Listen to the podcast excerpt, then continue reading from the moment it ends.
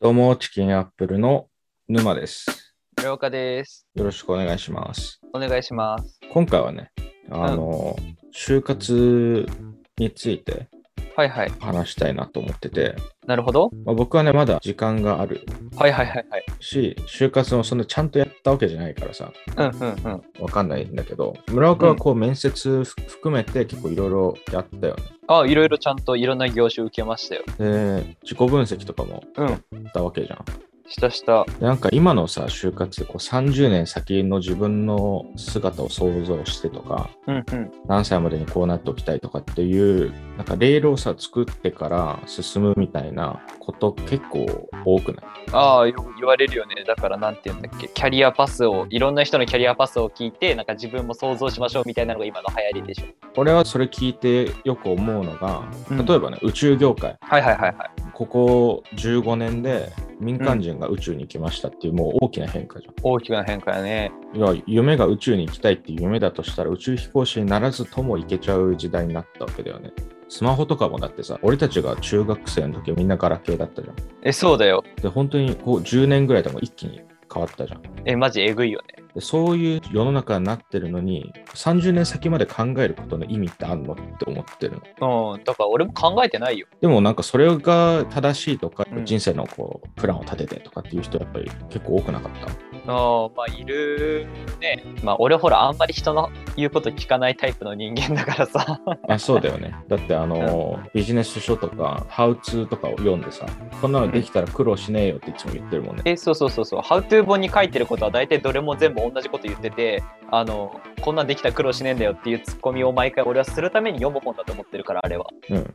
まあ確かに、うん個人的にはなんかそういう話とか方法論が結構メジャーなのかなと思ってて今はいはいはいはいでも5年先も分かんないのになっていうのがあってこうんうんうレールを敷くってよく言うけど要は俺はこう列車じゃなくてバギーに乗っていたいなって思うおおなるほどかっこいいやんそうだからどんな地形でもレールがなくてもうん動ける機動力を持った方がいいんじゃないのかなって思ってるえー、いいねでもなんかあれじゃないなんか俺はねその何30年後の未来を考えることは別に間違ってないと思うんだよだからどっちかというとそこまでにこれにこうしてこうしてこうしてっていう道を考える方がだいぶ無駄だと思っててうんうんだからさ人生で何をやり遂げたいかうんうんでそれに合ってる会社に行くっていうのがもうベストなんだと思うけどね俺はうんああなるほどねだから目的地はやっぱ決めるべきだよねってことだよねあそうそうそうそうそうだから目的地はパンと決めといてそこに向かって何で行くかは自分で決めればいいじゃんってあの後々決まるじゃんって思う勝手にそうだよねうんっていうのがまあほとんどの人は分かってんだろうけどねまあそうねそういうことだっていうのも分かってるしうんこう目標とかやり方が変わってこう社会人になって変わるってのも分かる多分俺はまあまだ1年か2年先だけど村岡はおそらくこう社会人になった時にうん大学生ではこう考えられないような方法とか、まあ、動かせるお金の量とかも変わってきた時に新しいやり方を身につけていくわけじゃんそうねそれをまあやっぱ大学生のうちに想像するのってまあ無理な話でいやマジで経験が少なすぎるからねっていう話は、まあ、さっきも言ったけど、うん、うん、みんな分かった上で、まあ、30年のあれをやってんのかな。やってるんじゃないなんかでもなんかバカらしいけどな自己分析とかさ、うん結構自分の親に、あの、どういう就活してたのとか聞いた時に自己分析なんてやってなかったって言ってたんだよね。はいはいはいはいまあそうねだからうちの親も言ってたよそのなんでそんなくだらないこと考えるのねそう自分の幼少期の原体験とか、そんな関係ないみたいなうんポジションじゃん、俺たちの親の世代なのかな。だかそうなんじゃないら俺、それでいいのかなと思ってるんだけど、なんかうん、これが正しいみたいな就活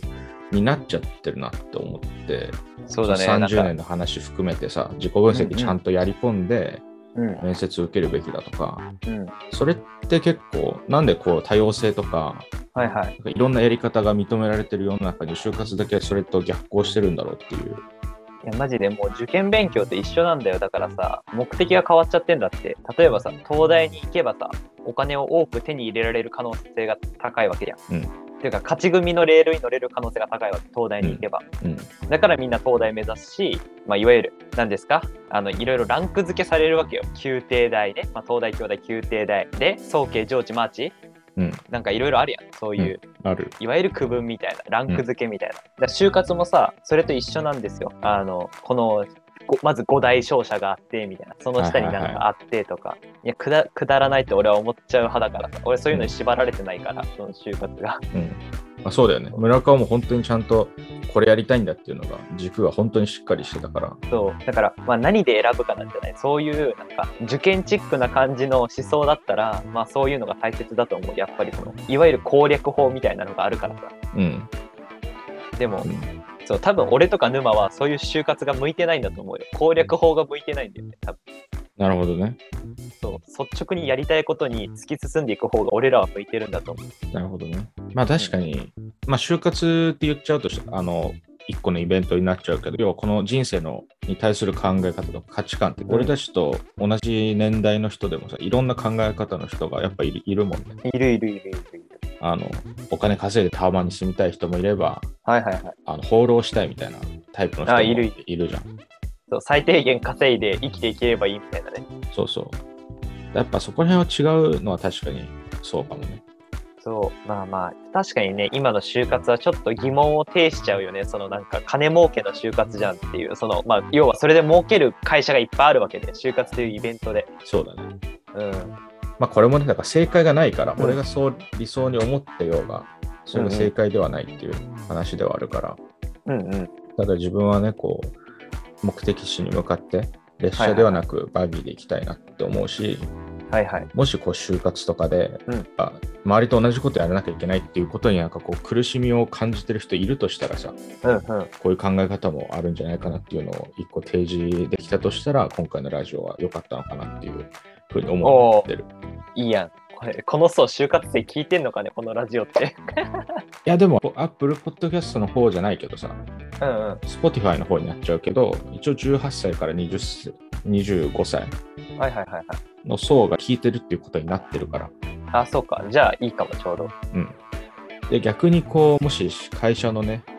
採用担当とかの人がいれば、はいはい。なんでこうなってるのかとか、そういう話ももし聞けたらし、あ確かに。え、ていうか、なんか自分だったらどっち取りますかって聞きたいわ。その、いわゆる30年後の未来は決まってるけど、中身はいつでも臨機応変に頑張りますっていう、本当にやる気があるやつが、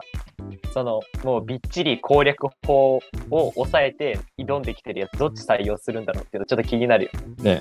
そうびっちりちゃんとできるっていうのは一個ね、あの有能な証明でもあいるやそうそうのそうはそうまあそうそうそう間違いないと思うし、まあ、それはもう本当に事実だから。やるべきことをちゃんとやれる人ってまあ大事だから、うんうん。ただ、まあ、人によっても違うだろうけどねあの一緒に働くとしたらこういう人はいいなっていう意見がね、まあ、社会人の方でああればあのお便りとかあとははいはいはいツイッターの「ハッシュタグチキンアップルで」あ、あうん。のつぶやいていただけるとあの参考になるのではい。ぜひお願いします。よろしくお願いします。ということで、今回は自分が就活に対する考えを喋ってみま見たということで、はいまた次回ありがとうございました。はい、ありがとうございました。